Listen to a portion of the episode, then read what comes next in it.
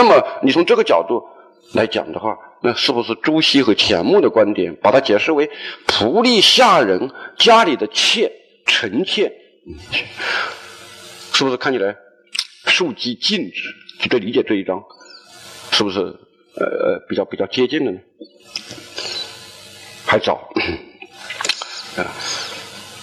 所以这个这个养者和被养者有一种不得不相处在一起，不能远之绝之的问题。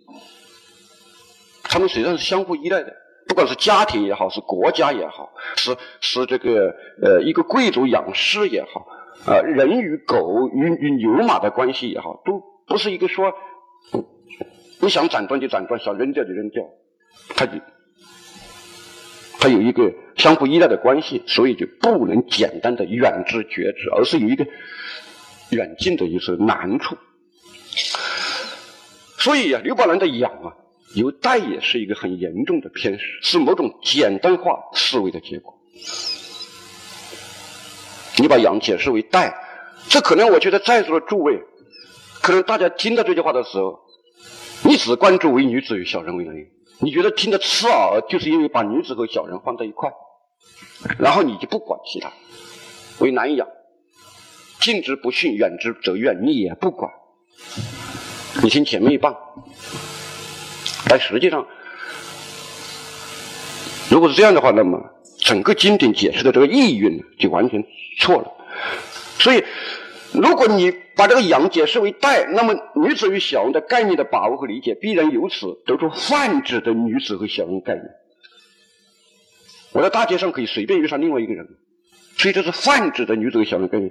可以说，不分析“养”而讨论这一章，就必然离题万里。你等于缘木求鱼，所以结论会牛头不对马嘴。所以说，你，我想你看讨论一个问题，它必须有一个话语情境，你要你要从这个情境里再来推导。那么小人讲了训，近之则不训，远之则怨，然后讨论了这个养以后果。我们来讨论一下，先来看小人。小人为女子与小人，小人，小人在这三次讲座，今天是第三次。第一次我给大家讲那个“人不知而不愠，不亦君子乎”。学而篇第一句话，君子和小人对决，它是个相对的概念。那么君子有两种划分的方式，一种就是以德行言的。像《学而篇》第一章“人不知而不愠，不亦君子乎？”朱熹在《四书集注》里说：“成德之美。”朱什么是君子呢？君子就是一个人德行成就的称呼。对一个德行成就的人，你叫他君子。那么，像呃，子曰：“圣人无不得，见之矣。得见君子者，斯可矣。”嗯，《述而篇》里朱熹注：“君子才德出众之名。”所以这是以德行来划分的。那么换言之，小人就是不成德的人，小人就是才德很平庸、很庸劣的人，这是一种划分标准，以德行而论。还有一种是以地位而论，如先进于礼乐，野人也；后进于礼乐，君子也。第十一篇先进，如用之，则无从先进。什么意思呢？先进等于前辈，前辈。先辈、前辈对待礼乐的态度，那种认知，野人也，在今天看来，他们太太原始了，太粗糙了，不够奢华啊，不够周密。所以，我们今天看前辈在礼乐上的造诣，觉得那个时候还比较原始，如同野人一般。后进于礼乐，君子也。后进。就是今天的人，后来的人，随着时代的发展、文明的积累，礼乐越来越完备，越来越优雅，变得好像彬彬有礼，君子也。无用之，则无从先进。但是孔子说，如果如果以我来选择礼乐的话，那我愿意追随先辈的脚步。先进于礼乐，野人也；后进于礼乐，君子也。为什么孔子始终不从君子呢？君子不是跟从君子会有错吗？那孔子现在为什么要从从先进？那先进不是野人吗？先进先进对待礼乐的态度和修养，就像野人一样。后代的人、后世的人，由于文化的发展，对待礼乐反而像君子一样。但是如果我来选择的话，我愿意选择先辈，那就是认为后世的这个礼乐啊，有时文过而质不足，就是过分讲究场面、讲究外在的东西，而失去了内在质朴的本质。所以我愿意选择。先进他对待礼乐的那种态度和立场，那么这个君子也啊，其实就是一个以地位言的君子，就是地位高贵、有钱有势，所以礼乐搞得排场很大，搞得铺张浪费，但是失去了内在这种真诚质朴的本质。这个这个君子就是一个以地位而言的君子，君子为贤士大夫也。另一种以地位言的君子比较少见。但是这一地位的君子概念是君子的最初概念。君，尊也，从隐，发号，故从口。这《说文解字》解释这个“君”字，君是对尊贵者的一个一个称呼。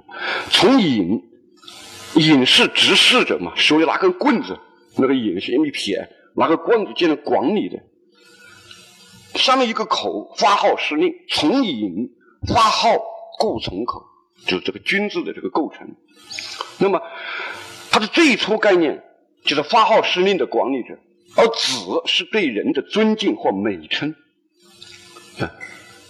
在第一次讲座的时候，我给大家讲过那个“子曰”啊，那个“子”啊，它是对，它是一一一个贵族的爵位嘛，公侯伯子男，子是一等爵位，而后来用于对男子、成年男子的一个尊称或美称。所以，这种君子，他是一种以地位而言的君子，指的是居于统治地位、脱离生产劳动的天子、诸侯、卿大夫、士。诗经中君子说，比如说我们中学时代学过那个《未分伐谈》，里面说：“侃侃伐谈兮，知之何之干兮？比君子兮，不素餐兮。”比君子兮，那个君子就是用地位而言的，这个统治阶级。统治阶级，那与不以君子乎那个君子是不一样的。与君子相对，小人的概念也有两种：一种是以德行而言的小人，不成德德的道德败坏、修养鄙劣，这种含义中，小人占绝大多数；还有一种小人，就是以地位而言的小人，但是这种比较少。我们以以德行而言的君子、小人，比如说，君子喻义，小人喻于利；君子周而不比，小人比而不周。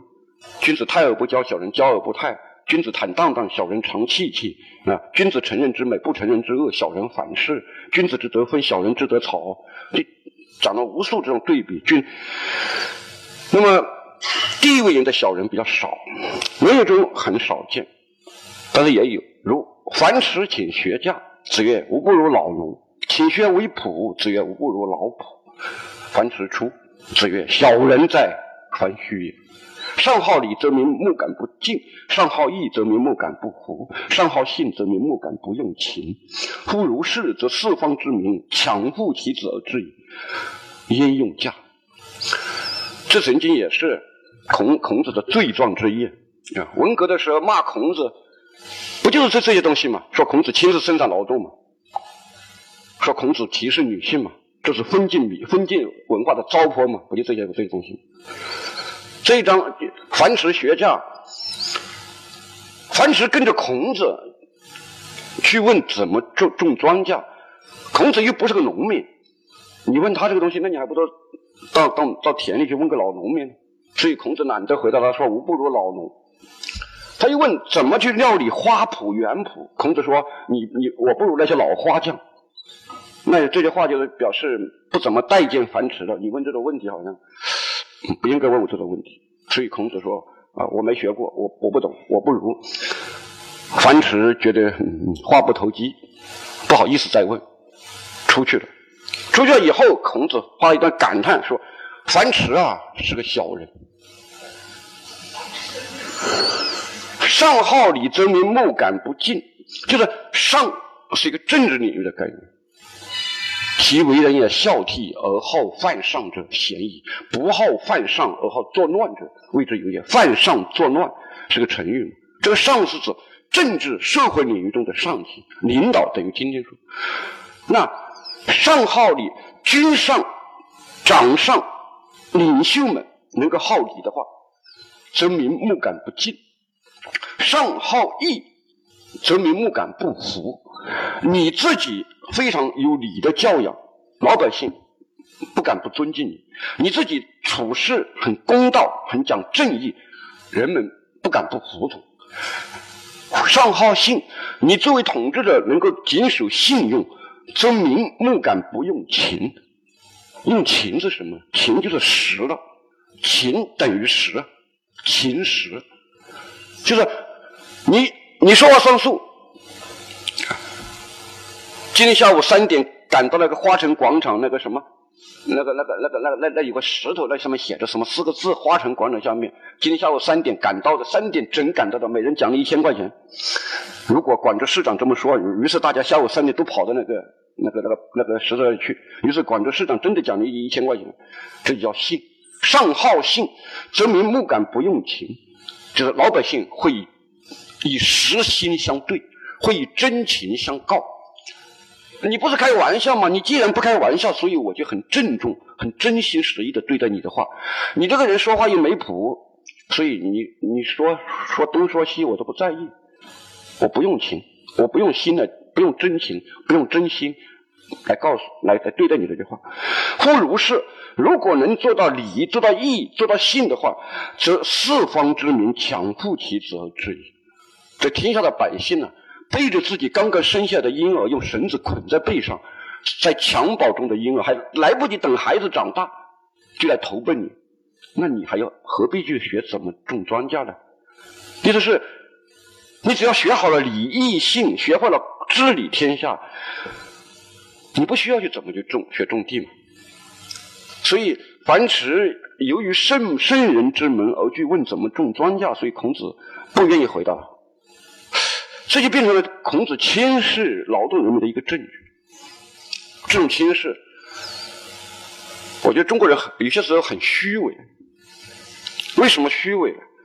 就今天可能很多大学生为什么毕业找不到工作？以很多以前以前很多学者说，我们应该办很多职业教育啊，不要办那么多高等教育。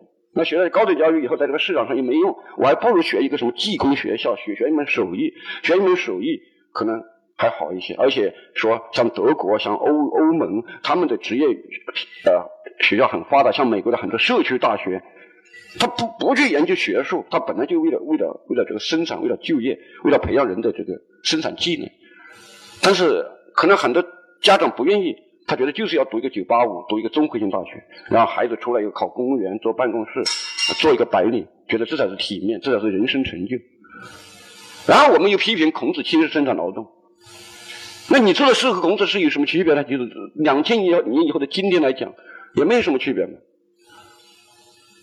亚里士多德说说过这样一句话，他说：“政治啊，政治治国啊，也是需要一门专业技能。”他打了一个比方，说：“你如果有一块很好的料子布，你要做一件衣服，那你是选一个没有学过裁缝的，或者刚刚啊从裁缝学校毕业的，没什么技术的。”那个裁缝来帮你来来裁裁剪你你的这个料子布来做一件衣服呢，还是请一个非常有经验的声名遐迩的老师傅帮帮他来裁剪你这个名贵的料子呢？那你当然一般会考虑后者嘛。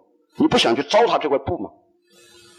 难道裁一块布都需要都需要技术，都需要请一个老裁缝？而像治理国家这样的大事，竟然不需要经过专业的训练吗？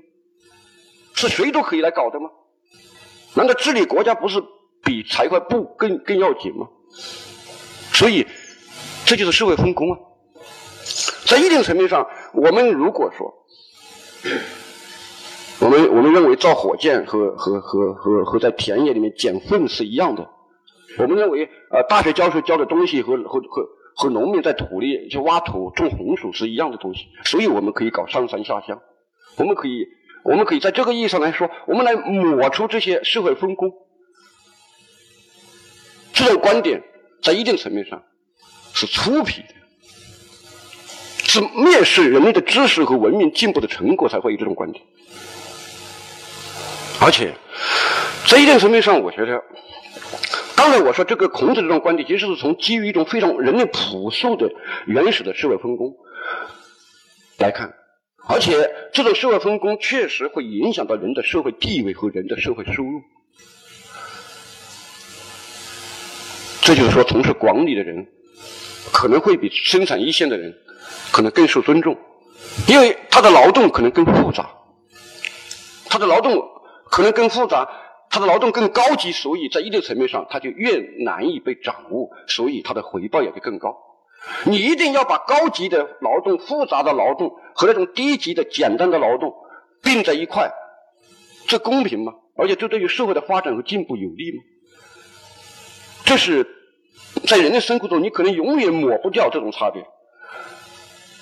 你抹不掉这种差别，然后你还高高在上歧视这种差别。你说孔子有病，孔子轻视生产劳动，那你不更不讲道理吗？并且，孔子他的这个小人在繁絮，这个小人不是说小人繁殖道德败坏，不是这个意思。他是说是个小老百姓，是个细民，就小人之事。孟子说有大人之事，有小人之事。劳心者治人，劳力者治于人，治于人者治人，治人者治于人，就是我们中学历史中、语文中批批评过的那一套嘛。但是其实我刚才说，这里有一个社会基本的社会分工的问题，有一个政治是不是一门艺术的问题，有一个高级劳动、抽象劳动、复杂劳动和和这种简单劳动、低级劳动是不是应该平等的问题。这些问题其实人类解决不了这个东西。你一定要用一一种一刀切的平衡观来看，那你你认为造火箭和和和搞茶叶蛋是一样的？那这那这个社会可能科技和文化，我觉得有些时候就会堕落掉。所以这样的话，大家就会不读书啊，不读书，认为孔子的观点都是糟粕。你反正也你不需要读嘛，你只要抱一抱这抱这一个一个信念，你就可以把所有的书烧掉就可以了。你根本你根本不需要读，不不需要去仔细研究他的事情。这样的话，知识、科技、文学、艺术和所有的精神活动，你是机会被你所贬低和否定掉。而且，我觉得从人类发展的角度上来说，其实人的本性，我们是谋求全面发展，我们不愿意做一个螺丝钉。马克思说：“人的自由和全面发展，在共产主义社会里面，每个人按照自己的兴趣、按自己的意愿、按照自己的能力去发展。然后，由于这种自由的发展，所以能达到全面的发展。但是，实际生活中我们很难做到这一点。很多时候，我们的发展可能是没有办法那么自由的。我们必须去学一些也许我们不愿意学的东西。就像就这样是大学里面去文科生学高等数学，高等数学可能没什么用。”但是，如果你不数学不及格的话，你就拿不到毕业证，那你也没有奖学金，那怎么办？那也只有硬着头皮去学什么线性代数去学微积分，有用吗？我觉得没什么用。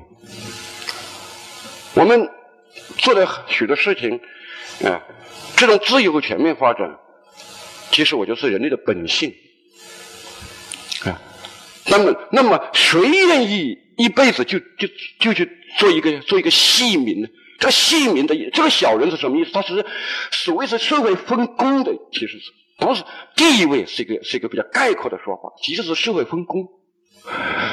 你是一个手工业者，你是个漆匠，你是个木匠，你是个铁匠，你一辈子就就只会做家具，就只会给给这个家具刷漆，就只会砌墙。所以你的你的知识的范围小，你这个人生的格局小，因此为小人，为细人。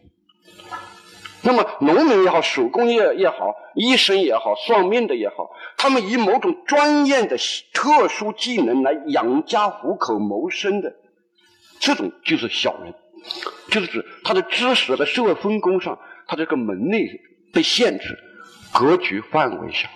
而礼义信，因为他是所有的人，而且认为在所有的文明和社会中都是起重要的因素。每个人都要遵守礼，都要讲义，都要讲信用，所以它是一种道，这就是道与气的区别。所谓形而上者与形而下者，君子研究的是道，他是用去道去约束自己，而且去设计和规划这个社会。他是抱抱抱抱持着一种一种宏大的理想而生存的。而小人呢？小人是用某种特殊的技能来养家糊口的。所以，这种君子和小人的区分，它其实是一个知识的。知识的不同门类之间的区分，是一种所谓知识的格局大小之间的区分，是一种社会分工层面的区分。而我们简单的说，它是一种基于地位上的区分。那么问题来了，我们不是讨论唯女主义小人为难养人吗？刚才我说什么是小人，那你讨论什么是君子。然后这个小人，刚才说有两种划分方式，那这个地方到底应该是地位上的小人，还是以德行上的小人呢？为女子与小人为难也。像朱熹说他是家内的仆隶下人，这是以地位而言的。另外的人说这是道德上的小人。那么我刚才说这个地位上的小人和道德上的小人，这两者之间的关系是什么呢？地位上的小人是不是就是道德上的小人呢？反过来说，地位上的天子、诸侯、卿大夫是否就是道德上的君子呢？这两个集合之间的关系。是一个什么关系？就这是一个非常重要的问题啊。那么我刚才说这个樊迟，朱熹说，孔子说小人哉樊须，这个小人其实等于细民，等于细人，等于我们说小老百姓，它对应的就是大人，所谓大人啊。易经里面说真大人吉，嗯，比如说困卦。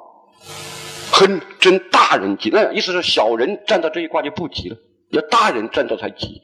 嗯，乾卦九二，现农在田，利见大人。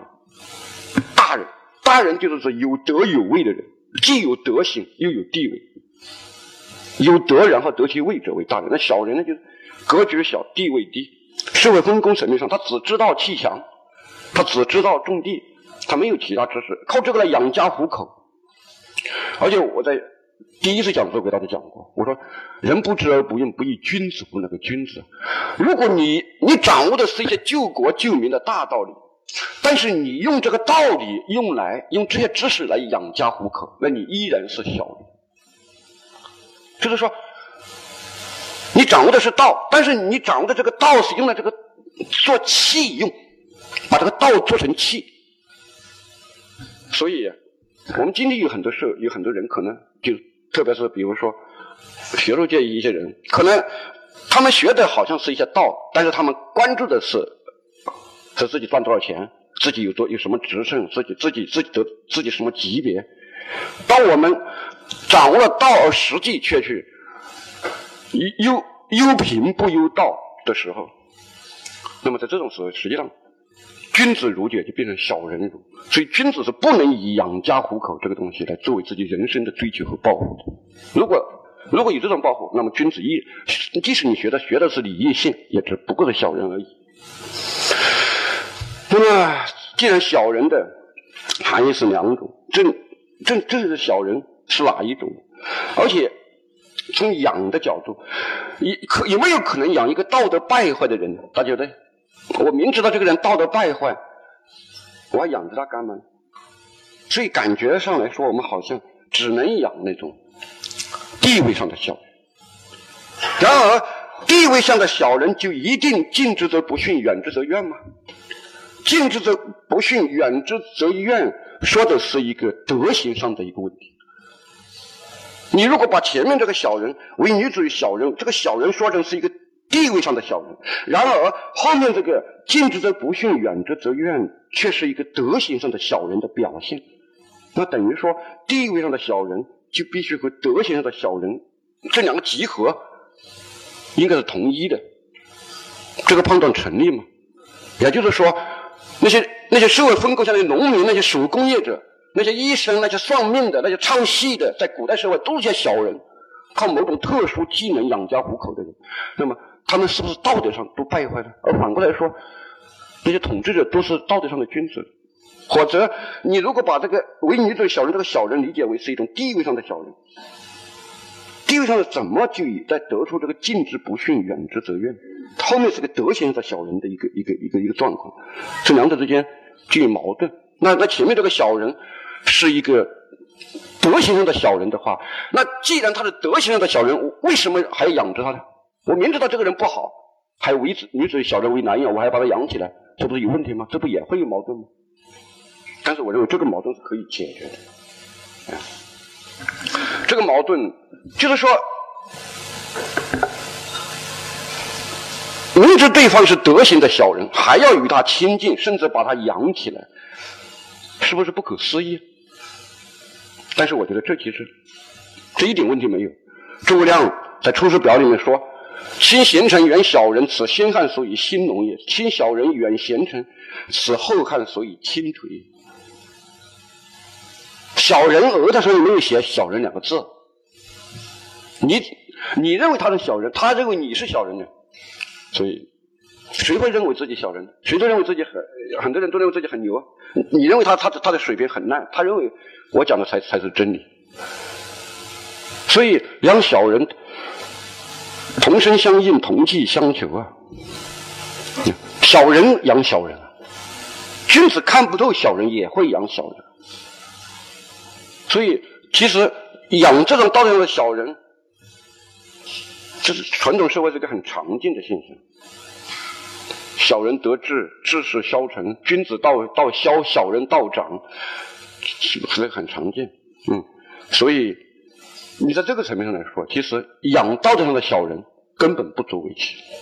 啊，那么刚才我讲了一讲了这个小人的问题，我总结一下。关于小人的一些看法，以及思考一下这个以地位而言的小人和以德行而言的小人，这两种小人在概念上，他们能不能等同？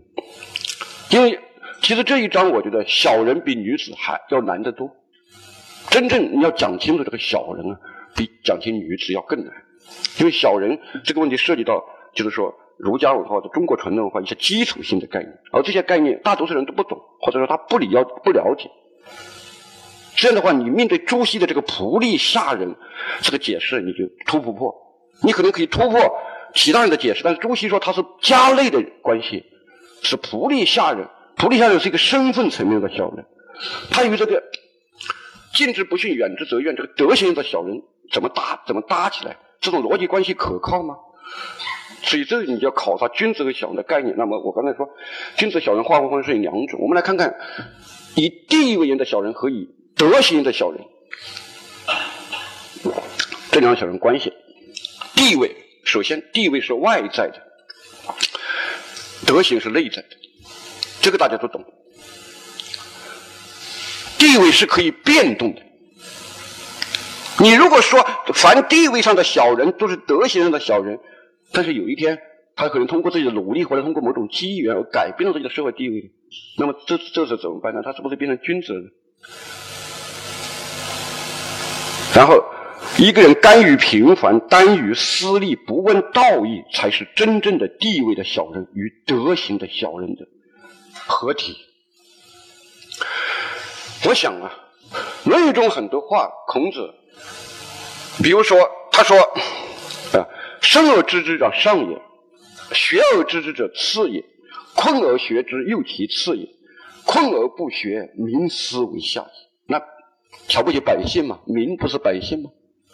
好像老孔子不仅瞧不起生产劳动者，还瞧不起百姓。但是实际上说这句话的意思就是说，英雄不问出处。大多数百姓是怎么？他本来就这样的，他本来就不思进取，成天打牌。我的一些亲戚在我家里过年，基本上就是成天晚上拉着我打牌。我都没办法，因为碍于面子，你都难得来我家，几十年难得来一次，过个年我不陪你打两把牌，不好意思。但是你不能天天到晚就想着打牌，然后打到一下午晚上一两点了你还不睡，一定要拉着我打牌。你你你过年你到广州塔走一走不好吗？你去爬爬爬白玉山不好吗？但是不，湖南人过年就是窝在一块，关上门，满屋子烟打牌。他们不进行户外活动，就是真的是，我觉得广东人过年比较健康，就是是广东人好像年轻人聚会没那么喜欢去就这个就打牌，在屋子里面，好像大家聚会就是聊聊天，外面去野营啊、散散步啊、看看风景。我们湖南人在一块基本上就是打牌、赌博，所以实际上身份上的小人和。和德行上的小人，身份上的小人中有大多数。一方面，他们自私，而且关键是他们没有进取心，没有进取心，不又不问道义，所以这种小人呢，他其实地位上的小人，他的社会分工层面限制了他，所以他格局小，他范围小，他只会养家糊口。但是另外一方面，他又没有追求，没有追求，他就不能掌握道义。而且也不能改变自己的社会地位，所以这样的话，地位上的小人，这一大部分可能就是德行上的小人，但是并不等于说所有地位上的小人不就就一定是德行的小人，因为仗义每多屠狗辈，护心多是读书人。就是说，他地位很低，他可能这个是个杀猪的屠户，是个贩夫走卒，但是他可能是讲道义的，而那些读书人可能却是满肚子男男盗女娼的。这古今很多这样的例子，尤其是小说、戏剧描绘的很多。所以，真正意义上有地位的小人，他只是一个大的集合。人生的境遇，其实在于自己的努力。你要改变自己的地位，正是因为这样，所以孔子教的很多学生，你像颜颜渊这种，你像呃这个公冶长，公冶长都坐过牢嘛，啊，他们可能他的很多学生都出身贫寒，孔子自己也出身贫寒，他真的歧视劳动人民吗？并不是这样的。如果他歧视劳民，那他为什么不直接只招只招贵族就可以了？他何必招这些穷穷学生？去周游列国，想去改变天下。如果这样子，如果是这样的话，孔子真的是轻视劳动人民，认为这个社会人的社会地位就定死了，就不能改变了。出身低的人就是道德低的人，他认定这一点的话，那那个那孔子自己不也就是个小人吗？你如果你这样去想的话，我觉得其实它反映的就是人性中我们实际生活中的实际情的真实情况。只有这种地位的小人和德行小人，那才是真正一体的。又出身平凡，又甘于平凡，而且又耽于私利，而且还没有追求，这种他就是地位的小人和德行小人的一体。一个人满肚子学问，却只想谋实而不谋道，也是小人。只刚才我讲的，只为子夏曰：“汝为君子如，吾为小人如。”就觉得子夏这个格局比较小。所以孔子告诫他：“你不要想着就用我教你的这些东西用来将来自己谋取自己的地位和安逸，而要去真正去胸怀天下，所以要做君子之儒，不要做小人之儒。还有一个，小人是不以年龄划分的，不等于小孩。古代就从来没有把小孩说的是小人的，小孩。”未成年人可以叫童子，可以叫稚子，可以叫孺子。孟子说：“孺子将入入于井。”一个婴儿不知道井是掉下去会淹死人的，他以为井就是一个一个游戏，他不知道被蛇咬一口会死人的，他以为蛇是一根绳子。这是孺子或者稚子。还处于门楣状态，或者童子还没有行光礼未成年，没有说，但是从来没有说小孩是小人。这种啊，我觉得基本上就不过脑子才会才会有这种想法。那么，这种德以地位的小人不等于以德行的人，但是我说这两个集合啊，大致交叉交叉，但是不完全吻合，是这样。那么。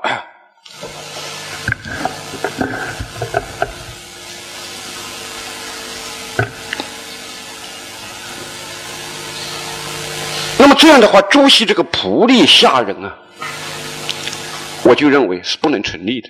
为女子与小人，他把这个小人解为家内的仆隶下人。我说是形似得之，实则非之。为什么呢？因为不训而怨，本来是德行上的小人的情况。如果全称判断，这个小人没有没有没有加限制嘛？这所有仆隶下人均为德行上的小人，因为他们禁止不逊，远之则远。那么实际上，那么这样推而广之的话，任何处于依附与服务地位的人，均是小人。仆隶下人只是在家里面讨好主子，那社会上其他人呢，其实也在讨好主顾啊，讨好自己的领导啊，讨好自己的君上啊，这都不一样吗？那等于说，所有社会以以社会地位言的小人，都是德行言的小人。但是社会地位总是有高有低，有上有下的。因为地位有不平等，那地位低的人是不是都有这种情况？近之则不逊，远之则怨。你从仆隶下人里推出来，以地位而推出他的德行这情况，把这个推而广之的话，那除了天子，普天之下。无不是小，嗯，所以我认为从这里来说，这两种小人的概念，实际上你把这个小人定义为仆隶下人，那你等于骂尽了天下以地位而言的小人，把这个推而广之，那你就必须把以地位的小人和以德行言的小人这两个集合完全统一，而实际上我认为这是肯定这是肯定不对的事情，所以。前面这个为女子与小人，这个小人不能解释为以某种身份、以某种角色而言的小人，他只能是德行上的小人。就是这种小人，由于他道德修养不够，他本身就品质差，所以他就是这样表现。靠近他，他得意忘形；疏远他，他一肚子一一肚子一肚子火。你把他解释为家里的仆隶下人，实际上未必。大多家里也有很多很忠诚的仆人，很忠义的仆人，他真的是见利忘义吗？你叫他好一点，他就他就他就他就骑在你头上；你叫他不好一点，他就发脾气砸东西。我觉得孔子说这种话不会说说这这种有毛病的话，而且这个我刚才说从概念上来说，这违背孔子的教育思想和他的政治理念。是。所以，你你没有办法把仆隶下人等同于这里的小人。如果你把仆隶下人等，你说仆隶下人依附于主人，他伺候别人，所以他就禁止不训，远之则怨。那我刚才说，那街上剃头的呢？那有个其他干各种营生去因为谋生的呢？我们每一个人在社会地位上都有高低，是不是？我们每一个人在我们的领导面前，在我们的上级面前，都要禁止则不训，远之则怨呢？因为如果我不讨好他，他可能把我革职了，把我降级了，把我开除了，丢了饭碗，那我是不是我都丧失了我的人生独立？那这样来讲，这个天下只有天子不是小人。所以这样的话，前面这个东西啊，实际上朱熹这里，我觉得还是，也许他观念是，或者有些东西，我我我觉得在逻辑上还是不能吻合，所以我不能同意仆隶下人这个这个结论。最后。谈女子，女子，我们历代作家和当今学者，就是作为思考和评价的中心点一看到这一章，首先就关注女人。但是我却是讲到最后，讲这个不训怨养难养小人者，再来讨论女子。我先不评论，首先来看女子这种这种这种思考方向到底有没有好好不好。可不可取？而认为呢，在思考女子这一问题之前，应该先具备两点问题意识。第一，从此章的意义体系来看，似乎完全没必要加上“女子”二字，就这一章没有“女子”二字，干干净净。《论语》中君子和小人对举，红君子，抑小人，以此来表达孔子的道德关注，俯拾皆是。本章倘不言及女子，以我们的常识而论，这小人没有品节，近之则不逊，远之则怨，可以了嘛？他为什么要要把女子和小人弄到这一块呢？其他在《论语》中讲了那么多君子、小人，都没有女人，就这一章出现一个女子，难道不应该产生一下疑问吗？这一章我完全不讲女子，就讲小人，也干净了。这是一个问题，这是个问题。第二，整个《论语》中很少讲女性，为什么这里要下一个似乎全称的一个定言的判断？女子小人难养，这个女子前面又没有修饰词，所以呃，古今就这么的猜测，这个女人到底是谁？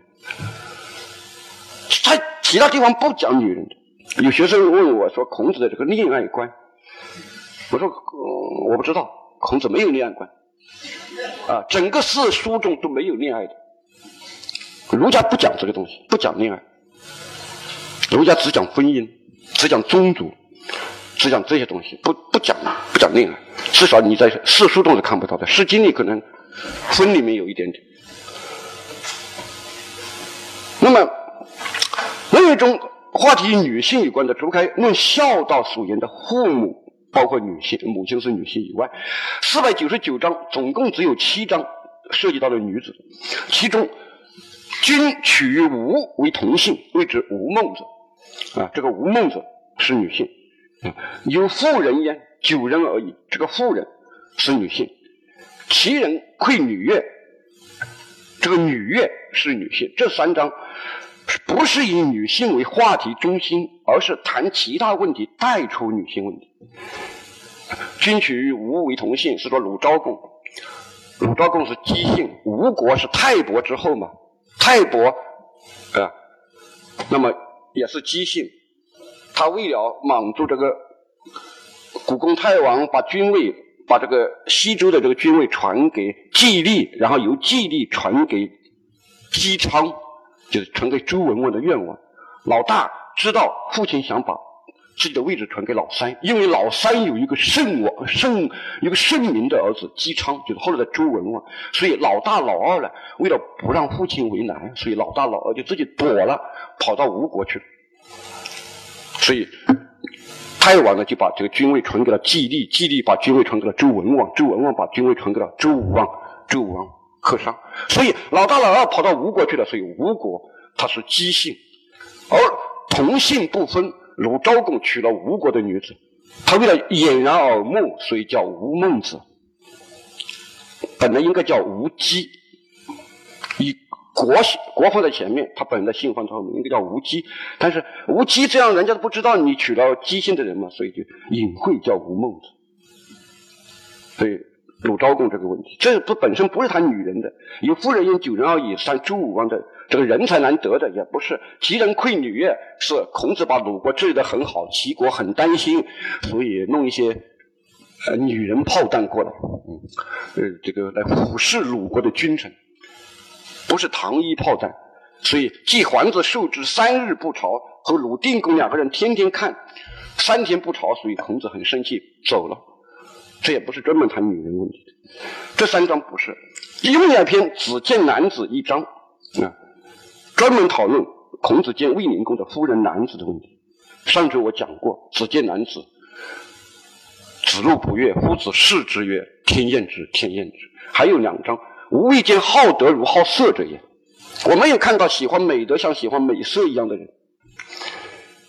所以这六章，这六章有三章是不是专门对女人而发的？是搭到了吴孟子。有妇人，可能大家认为是文母；还有就是奇人馈女啊。那么有一章是只见男子，有两章是无为见好德如好色。另外就是这一章，为女子与小人为难养。那么这一章到底是普通的谈女性问题，他没有专门的谈女性问题，他唯一谈的女性问题，实际上只见男子与男子有关，未见好德如好色。这一章出现两次，也是和男子有关。那么这一章这个女子是不是也是和男子有关呢？也就是说，为女子与小人，这个女子是一个专指的一个人。如果是专指的，我们来看看《史记·孔子世家》的关于卫灵公的问题。《论语》中没有一例专门谈及泛指的女性的章节，《史记·孔子世家》里面记载说。去击过仆，越于反乎魏，主渠伯于家。灵公夫人男子，使人谓孔子曰：“四方之君子不辱，愿与寡君为兄弟者，必见寡小君。寡小君愿见。”孔子辞谢，不得已而见之。孔子在魏国住在瞿伯玉家里。卫灵公的老婆国君夫人说：“四方的君子想来拜见我们家国君的，必须要见我。我想和您见面。嗯，听说你很伟大，我想见你一面。寡小君愿见。孔子辞谢。孔子不想见，知道男子这个人名声不好，但是男子一定要见，于礼，所以不得已要见之。夫人在螭帷中，螭是古代的一种格啊。在这种织成的这个这个这个帷幕中，孔子入门，北面起手，起手，起手就是，呃，古代最尊敬的一种礼节的一种吉礼拜礼，以额头触手背为起手，北面起手，夫人自围中再拜，就两拜，还礼，环佩之声求然，身上带着的玉啊，转得很响，环佩之声求然。孔子曰：“吾相为福建，见之礼大焉。”想给子路解释，子路还是不高兴，所以夫子视之曰：“予属活者，天厌之，天厌之。”居位乐于灵公与夫人同车，患者雍渠参圣，初使孔子为次圣，招摇事过之。孔子曰：“吾未见好德如好色者也。”于是丑之。去魏，过曹，就讲孔子在魏国的遭遇。男子要见他，孔子不想见，但是就不得不去见。然后见的场合，孔子在呃入门，脸朝北去提手。男子在那个帷幕后面搭理，身上的玉钻机发生求人的声音。然后在魏国住了一个把月，卫灵公和夫人同车，患者一个宦官雍渠的名字。参圣，所谓参圣，就是古代的，像《左传》里经常讲的车右，就是古代一个勇勇士啊，等于个贴身保镖啊，拿着武器站在主帅的右边，叫车右，在用于保护主帅，拿长矛刺啊，拿弓箭射啊，这种车右，就是今天的相当于警卫员一样，有时候还兼任这个车夫。雍渠参圣就在卫灵公和夫人那个车上，他。坐在右边，出师孔子为次圣，次圣就是孔子坐第二台车，跟在卫灵公的后面，招摇事过之，看到他们那个丑态，所以孔子说：“吾未见好德如好色者也。”于是丑之去魏是曹，就讲的这个，讲讲这段例子。那么孔子的“吾未见好德如好色者也”的感叹，就发于这种场景。此处的“唯女子与小人为难养也”，女子。男子雍渠为灵，雍渠为小人，近之则不逊，因为雍宦官嘛，他们都毁坏了生殖器，他们就是行于之人。我们看看司马迁写的《报任安书》，这些人本来就是就是个玩物，他是中君主的宠宠幸者，他们依赖君主而生活。那么男子、女人嘛，国君夫人也一样，这两个人都没有品节。肆无忌惮，孔子丑之，所以近之则不逊，远之则怨。或者，我们要注意这个，他为什么突然在这里要讲女人呢？他就不是从来不讲女人吗？他为什么不讲女人？因为女人不在孔子的视野里面。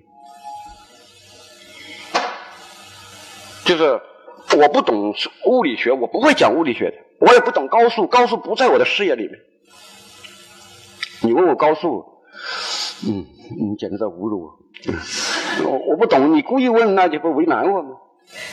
这孔子这一章我们要问这个问题：他是在论语中讲了很多女人吗？他到处讲女人吗？还是他从不讲女人？他讲的女人，要么就是问题随便带出来的，像吴孟子，像有夫人焉，九人而已，其人窥女焉；要么就是他是专门为男子而花的。像两张无未见好德如好色，还有一张只见男子子路不悦，就这七张《论语》中关于女人的，那这是第七章。那这个女人可能指谁呢？他为什么会讲这样一个话呢？嗯，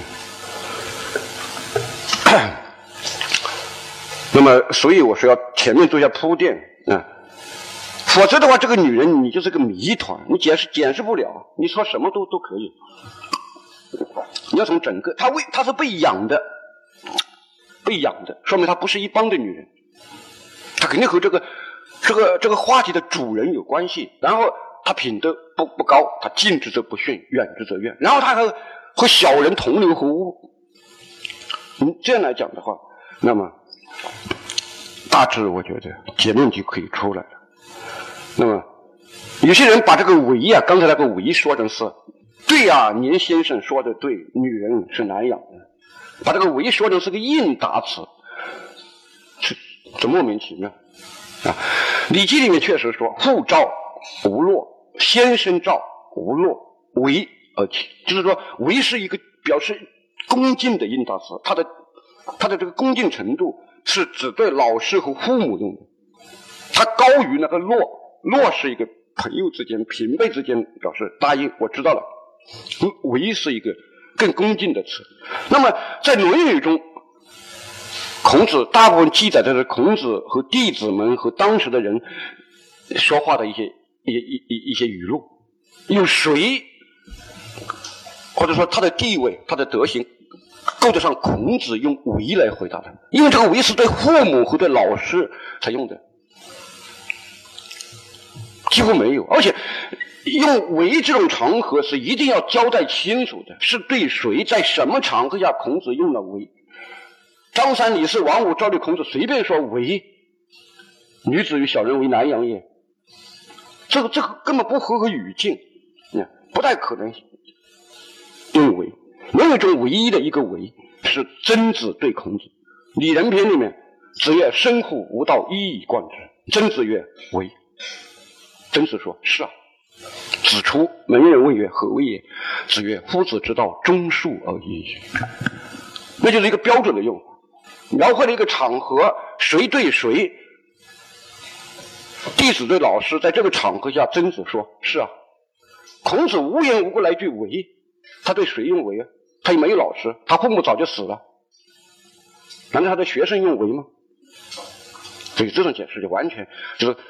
我我有这么多年，我一个基本的看法，就是凡是把《论语》在什么在句读上做文章，通过加标点符号得出一个什么新意的，基本上都妖孽。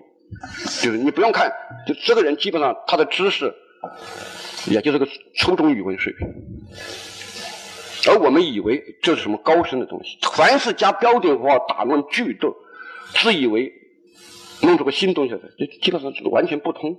你你把这个把这个唯独的唯解释成唯那个应答的唯不行的。还有啊，唯独唯在《论语》中还有两种用法，一种做唯独讲，说唯天为大，唯尧则之。稍微信我们讲，只有天是最大的，而只有尧是取法天的。